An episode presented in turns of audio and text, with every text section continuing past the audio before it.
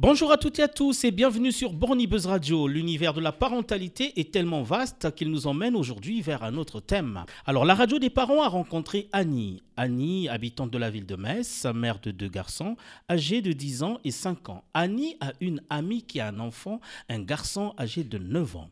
Elle ne prend pas la parole au nom de son ami, mais saisit le micro de la radio des parents pour avoir une idée du comportement à adopter quand on a un garçon qui se comporte parfois comme une fille. Pour en parler, nous avons invité Michel Casse, présidente de l'association Contact Moselle, et Brigitte Cahen, membre bénévole de Contact Moselle et retraitée de l'éducation nationale. Bonjour Michel Casse, bonjour Brigitte Cahen. Bonjour.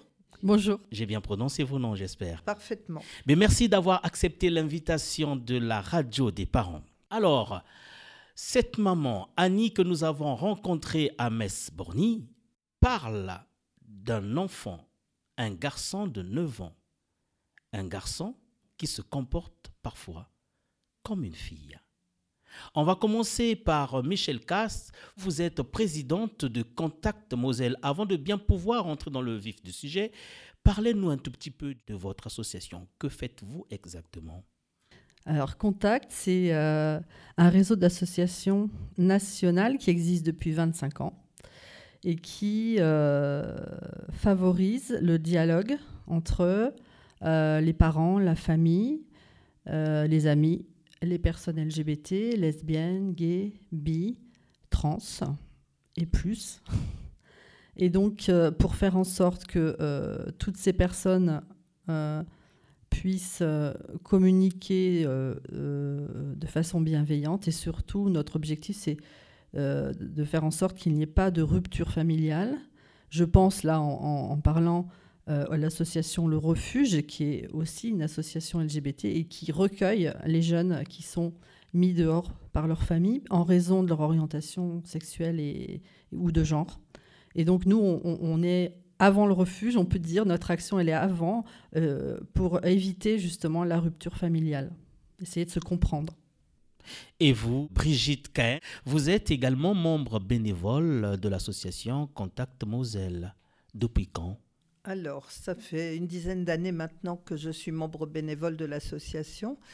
Euh, mon métier, euh, ex-principal de collège, m'a amené à fréquenter euh, évidemment des jeunes entre 11 ans et 15 ans à peu près. Et j'ai rencontré souvent ces problématiques de mal-être liées à une orientation affective différente ou à ce qu'on appelle une orientation de genre, c'est-à-dire ce que nous présente Annie dans, dans, sa question, c'est-à-dire un, un, jeune homme qui se comporterait plutôt comme une jeune fille, comme on l'attendrait d'une jeune fille, ou vice-versa. Et donc ces problématiques m'ont toujours interpellée et je m'y suis intéressée, je me suis formée et j'interviens autour de cette question. Euh, au titre de contact euh, quand il y a besoin. C'est ce qu'on fait aujourd'hui. Exactement. Alors, Madame, Monsieur, nous allons repartir vers la technique qui nous propose un extrait, un extrait euh, de Annie qui, effectivement, nous parle de ce garçon. On l'écoute.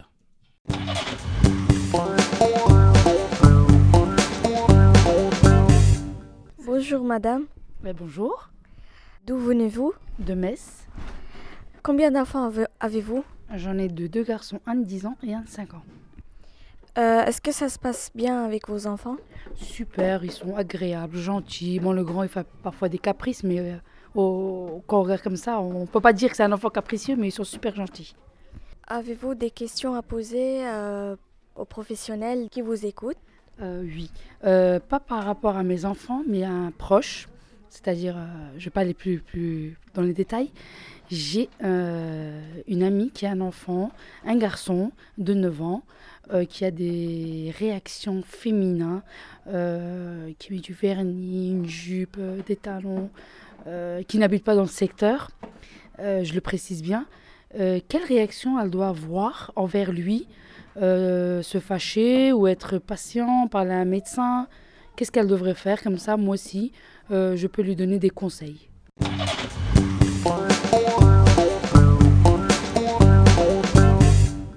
Brigitte Cahen, vous allez commencer, donc vous prenez la parole en premier. Alors, quel élément de réponse pourriez-vous mettre à la disposition de Annie? La première chose à dire, c'est que euh, son ami est légitimement perturbé par l'attitude de son enfant. Ça n'est pas facile. On, a porté un enfant pendant neuf mois, quelquefois en sachant qu'on attendait ou un garçon ou une fille. Ensuite, on l'a élevé dans ce qu'on croit savoir de ce qu'est le genre, euh, féminin ou masculin. Et puis, tout d'un coup, arrive un moment, quelquefois très tôt d'ailleurs, hein, ça peut être vers 4 ans ou 5 ans, où euh, le comportement montre des signes de l'autre genre il y a de quoi perturber un parent. C'est compliqué, donc il faut que l'ami de Annie ne se sente pas, euh, ne culpabilise pas de, de, ne pas comprendre tout de suite ce qui est en train de se passer. Et la bonne démarche, effectivement, c'est de s'interroger sur comment mieux accompagner cet enfant. Et pour mieux accompagner cet enfant, qu'est-ce qu'il faut faire? Euh, Être dans la bienveillance, ça c'est sûr. Euh, le fils d'Annie a, a 9 ans. On sait qu'il s'habille en jupe avec des talons. Euh, euh, en fait, simplement, il peut s'agir d'un travestissement, d'un jeu en fait. Il peut s'agir euh, d'une expression du genre, de son genre féminin, si c'est le cas déjà. En tout cas, mm, rien de grave. Mais est-ce que c'est pas trop tôt à 9 ans?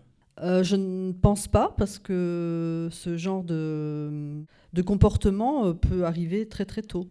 On, parle souvent d'orientation affective et sexuelle, et on met affectif devant. Effectivement, à 9 ans, c'est peut-être tôt pour parler d'orientation sexuelle, mais en tout cas, l'orientation affective, elle, elle peut arriver chez le très jeune enfant très vite, un enfant qui n'est pas né dans le bon sexe, qui a je vais essayer de, schématiser, une personnalité féminine dans un corps de garçon ou une personnalité masculine dans un corps de fille, euh, cet enfant va marquer euh, par son comportement le mal-être qu'il ressent à se sentir différent des autres. Et donc, euh, c'est de toute façon une expression d'un mal-être qui doit attirer l'attention des parents. Après, on parle de mal-être, on n'est pas en train de parler de maladie, parce que euh, parle d'en parler à un médecin, par exemple. Peut-être que le parent a besoin d'un médecin pour l'aider à être en adéquation avec la situation. C'est pas l'enfant qui aura besoin d'un médecin. L'enfant n'est pas malade, il est juste différent. Annie, parlant de, son amie, pense qu'elle est perdue, elle ne sait pas quoi faire peut-être parce qu'elle ne comprend pas ce qui se passe, voir son enfant âgé de 9 ans se comporter comme une fille, pour elle, c'est pas le monde qu'il faut, c'est peut-être pas ce qu'elle attend de cet enfant.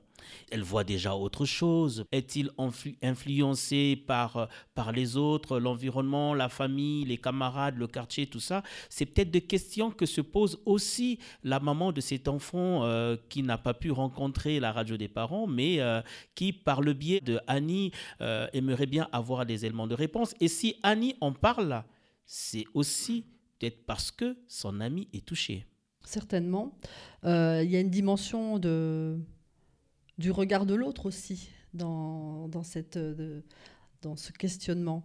Euh, on peut être euh, inquiet pour son enfant s'il est différent, à la fois parce qu'il est différent dans la sphère familiale, mais aussi en tant que parent, être inquiet de s'il est différent à l'école, s'il est différent à l'extérieur, comment les personnes vont réagir avec lui, les petits camarades, les enseignants, les personnes qui sont euh, euh, dans son quotidien à l'extérieur. Quand je dis le regard des autres, ça veut dire qu'il euh, y a une dimension de être jugé ou avoir honte parce qu'on est différent, des choses comme ça. Donc de tout ça, on peut conseiller à Annie d'en parler, justement, même si elle n'arrive pas à en parler, parce que c'est son amie qui a posé une question, mais pouvoir la, la, diriger vers un, une association ou autre euh, dans laquelle elle puisse euh, exprimer ses questionnements, son malaise, ses doutes, etc. Est-ce que la mère de l'enfant doit d'abord parler avec son fils? Est-il possible de parler avec son fils euh, de ces questions aussi sensibles, même s'il a 9 ans? Comprendrait-il pourquoi il aime bien se comporter comme une fille? Alors, si on est dans le premier cas que, Michel citait, c'est-à-dire un jeu de travestissement, euh, l'enfant va vivre ça assez légèrement euh, et non pas comme quelque chose qu'il différencie vraiment des autres enfants.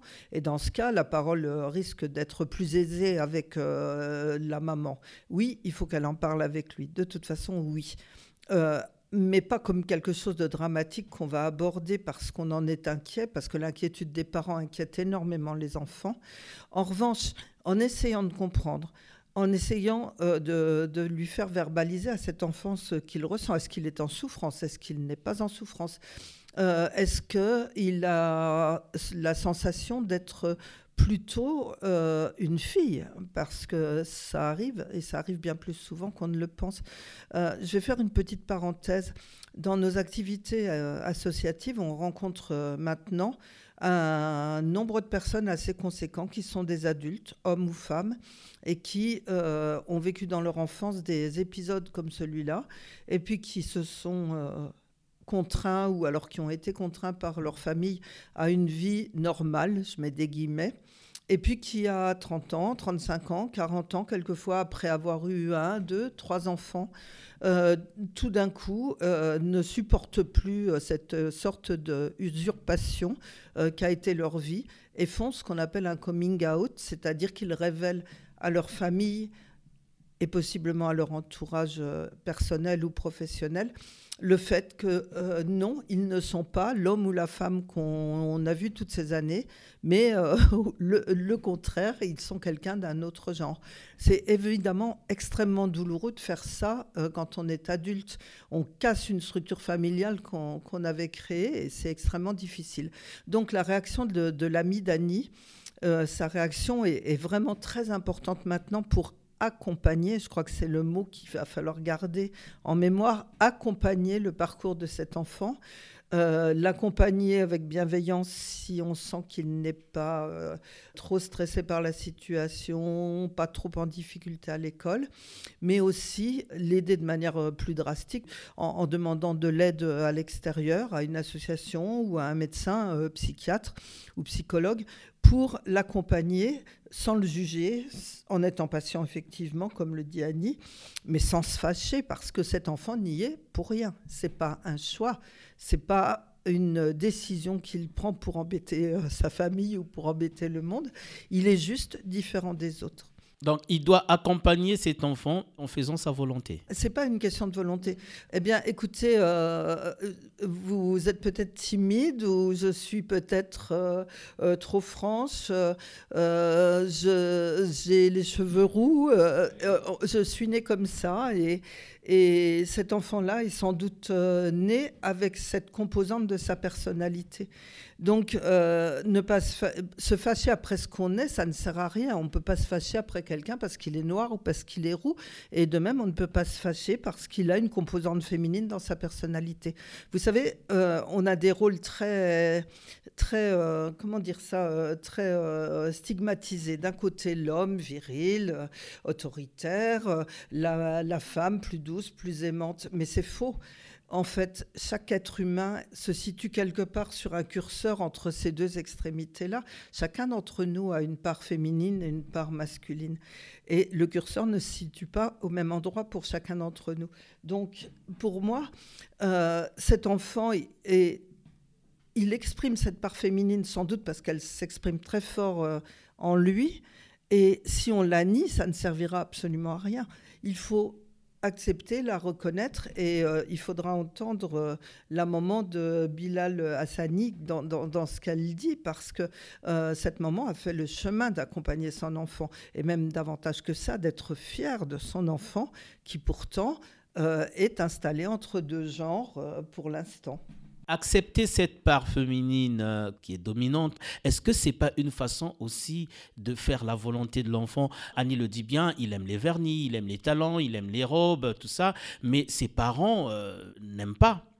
Si Annie a eu le courage de poser la question, ça veut dire que les parents, eux, ont des difficultés et donc ne veulent pas faire la volonté de l'enfant, ne veulent pas accompagner cet enfant sur ce chemin parce que se disant, il est garçon, ils ne veulent pas voir leur enfant mettre des vernis, euh, s'habiller en robe euh, et peut-être pas parler comme une fille.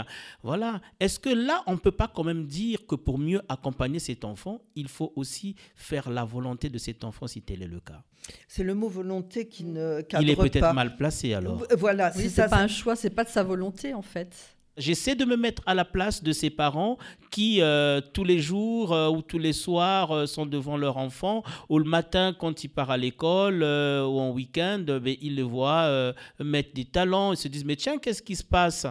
Alors que euh, tu es un garçon, euh, tu pouvais pas mettre des talents, mais une, une paire de baskets, ou euh, il met des vernis, se disant mais c'est quoi, c'est quoi ces choses, les vernis, c'est pour femmes, voyez un peu. Mm. Et la maman qui, elle, se dit, moi je suis la maman, je dois accompagner mon fils, je suis très heureux d'avoir un garçon qui a 9 ans, qui demain aura 20 ans, 30 ans, 40 ans, 50 ans, mais déjà très tôt va déjà vers un comportement de fille parce que euh, son fils se ressent fille, sans doute. Oui, sans doute, oui. Voilà. Et donc, euh, euh, le fait que ça mette mal à l'aise les parents, c'est.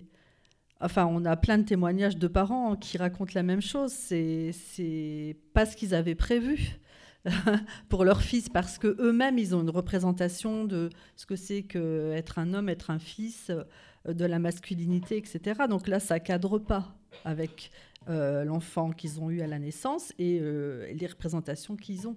C'est difficile, on est, on est d'accord, c'est difficile. Et donc, dans ce cas, ce sont les parents qui doivent faire un effort pour mieux comprendre l'enfant et mieux l'accompagner. Écoutez, je reviens à l'exemple d'un enfant très timide. Vous pouvez prendre un enfant très timide et vous pouvez chercher à briser sa volonté d'être timide, avouer que ça n'a pas de sens. Parce que l'enfant est timide, parce qu'il l'est comme ça. Là, on a un enfant qui a des attitudes féminines. Ce sera peut-être ponctuel, ça va peut-être durer. Euh, c'est comme ça. C'est comme ça. Alors après, euh, on veut tous le bonheur de nos enfants. Vous, nous, c'est ça qui compte. Euh, si l'enfant a une part féminine importante, ce qui semble être le cas, il faut qu'il puisse le vivre sans honte avec peut-être euh, l'aide de, ses parents qui vont peut-être l'aider à, garder un, style euh, vestimentaire euh, acceptable par la société quand il ira à l'école et puis le laisser adopter une attitude davantage féminine à la maison. En lui expliquant que ça facilite les choses, jusqu'au jour où cet enfant choisira soit de s'assumer en tant qu'homme, soit de s'assumer en tant que femme parce que ce sera ça son être profond. Mais ça n'a pas de sens euh, de chercher à brider sa personnalité et de chercher à la transformer. Il y a des pays totalitaires qui font ça. Des, rééducations euh, d'enfants euh, homosexuels ou d'enfants transgenres. c'est une reprogrammation du cerveau de l'enfant et c'est toujours un échec. Et c'est beaucoup de souffrance, surtout. Beaucoup de souffrance surtout. Mm, mm. Alors, nous sommes dans une société où euh, le regard de l'autre peut être la cause d'un échec. Mm. Que doivent faire les parents de ce garçon pour le préparer face au regard d'autrui L'aimer.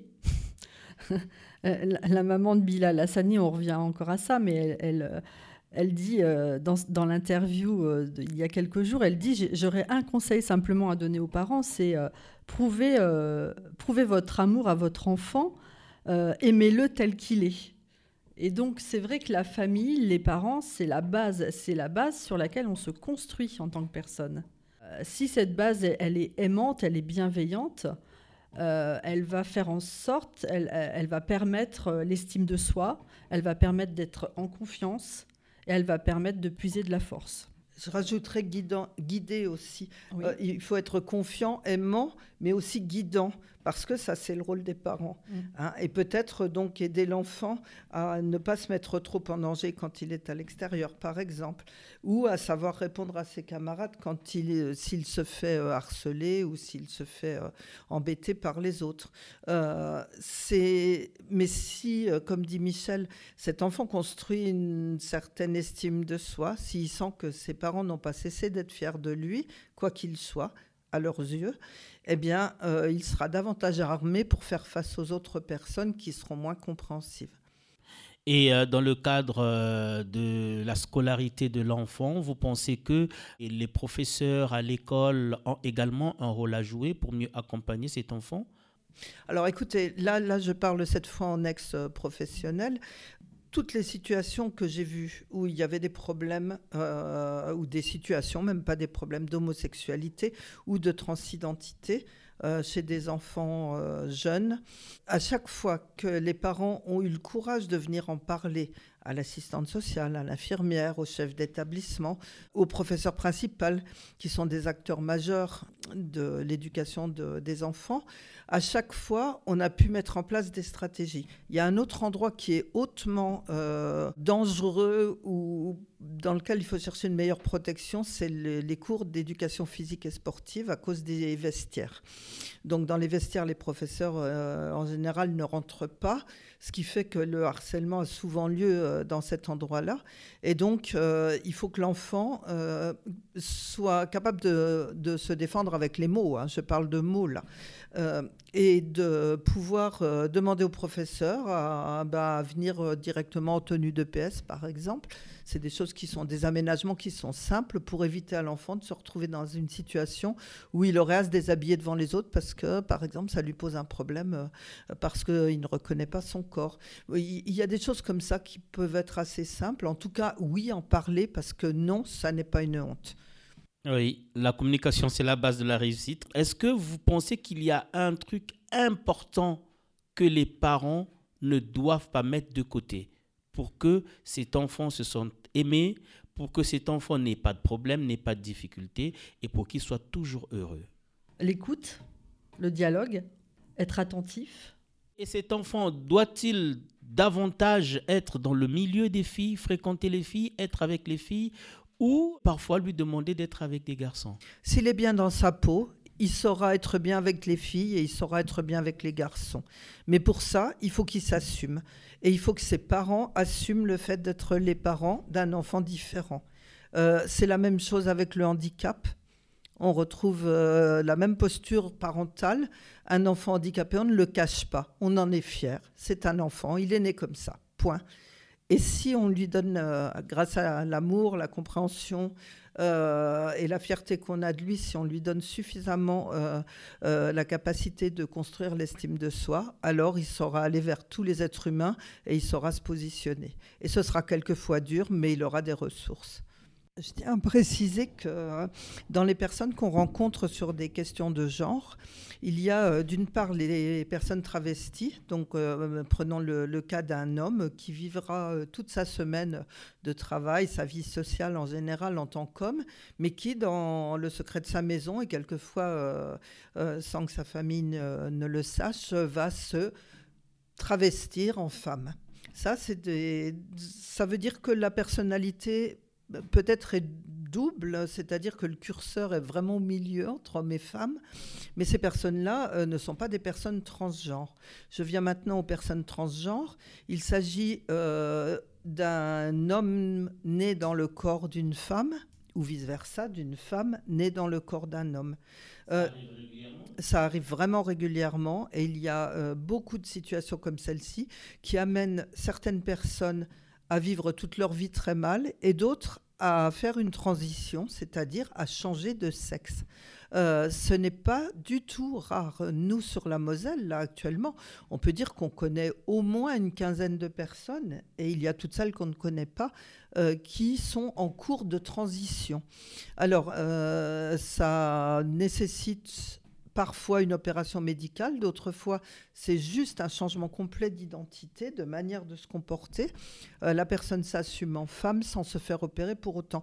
Vous voyez, il y, a des cas vraiment très différents. Et cet enfant-là de 9 ans, il peut être euh, quelque part sur euh, simplement le travestissement ou... Qui, peut être un jeu, soit sur réellement une identité de genre qui, dès la naissance, a brouillé les cartes. Et vous, euh, dans votre association euh, Contact Moselle, est-ce que vous avez des personnes qui euh, vivent ce genre de réalité, ce genre de situation? Oui, bien sûr. On a des personnes jeunes ou moins jeunes. Brigitte parlait tout à l'heure du coming out d'adultes, par exemple, qui, qui avaient fait leur vie de façon classique, entre guillemets, et qui, à un moment donné, ne peuvent pas se nier nier leur véritable être et qui, du coup, euh, à l'âge de 40, 45 ans, font un coming out à leur famille, du coup, à leurs femmes, leurs enfants, leur famille plus large, parce qu'ils ne peuvent plus se cacher et se mentir à eux-mêmes. Donc oui, on, on a l'occasion à la fois de rencontrer des personnes, aussi de parler à des personnes sur la ligne d'écoute, parce qu'on a une ligne d'écoute nationale, euh, où on, a aussi des personnes qui nous sollicitent euh, pour avoir euh, sur un rendez-vous individuel. Et là, on prend le temps vraiment de, de pouvoir parler de, de tout, de tout ce qui les préoccupe. L'association Contact, c'est des personnes euh, lesbiennes, gays, euh, transgenres, euh, mais c'est aussi des parents de personnes LGBT. notre association a cette particularité qu'elle se veut vraiment association familiale, et donc son objectif est d'aider les personnes qui pourraient être dans la difficulté à cause de leur identité de genre ou leur orientation affective ou sexuelle, mais aussi d'aider leurs parents. Et il y a des parents dans notre association. Alors on ne sait pas d'où est euh, l'amie d'Annie, mais euh, où qu'elle soit, si elle se euh, branche sur le, site de Contact France, cette fois-ci, à l'association Contact France, elle va trouver l'association la, plus proche de chez elle. Et de toute façon, si elle ne souhaite pas de rapport direct avec une association, elle peut très bien se brancher sur notre forum euh, où elle aura euh, un interlocuteur euh, en ligne, voilà, avec qui elle pourra converser. Et puis plus tard, si elle a envie de rencontrer, elle ou son mari d'ailleurs, hein, si elle a envie de rencontrer des personnes qui ont vécu cette, cette aventure, on a, on a des parents de personnes transgenres qui sont membres de l'association et qui se proposent de dialoguer avec les parents qui pourraient être en difficulté. Donc, je vais donner un téléphone quand même là à la, euh, tout de suite. Donc c'est le 06 80 94 54 82. C'est Donc là, c'est euh, sur la Moselle. Sur la Moselle, oui. Et puis le troisième samedi du mois, euh, l'association Contact Moselle organise un café des parents euh, le samedi après-midi de 17h à 19h au café Les Vedettes. Et donc là, c'est tout à fait libre, c'est-à-dire on vient, on vient pas, on parle, on parle pas, on écoute et voilà, et c'est très chaleureux et convivial. En tout cas, il est possible d'accompagner cet enfant et surtout l'aimer, c'est ce qui est beaucoup plus important. Nous rappelons que la radio des parents est cette émission qui donne la parole aux habitants. Vous pouvez poser des questions pour lesquelles vous avez du mal à avoir des éléments de réponse et nous, nous entrerons en contact avec des professionnels qui vous apporteront des approches de solutions. Merci euh, Michel Casse, président de l'association Contact Moselle euh, et Brigitte Cahen, membre bénévole de Contact Moselle et retraité de l'éducation nationale. On se retrouve la semaine prochaine pour un autre numéro. Passez-nous un coup de fil au 03 87 37 08 78 si vous avez des questions à poser. C'était la radio des parents. Au revoir.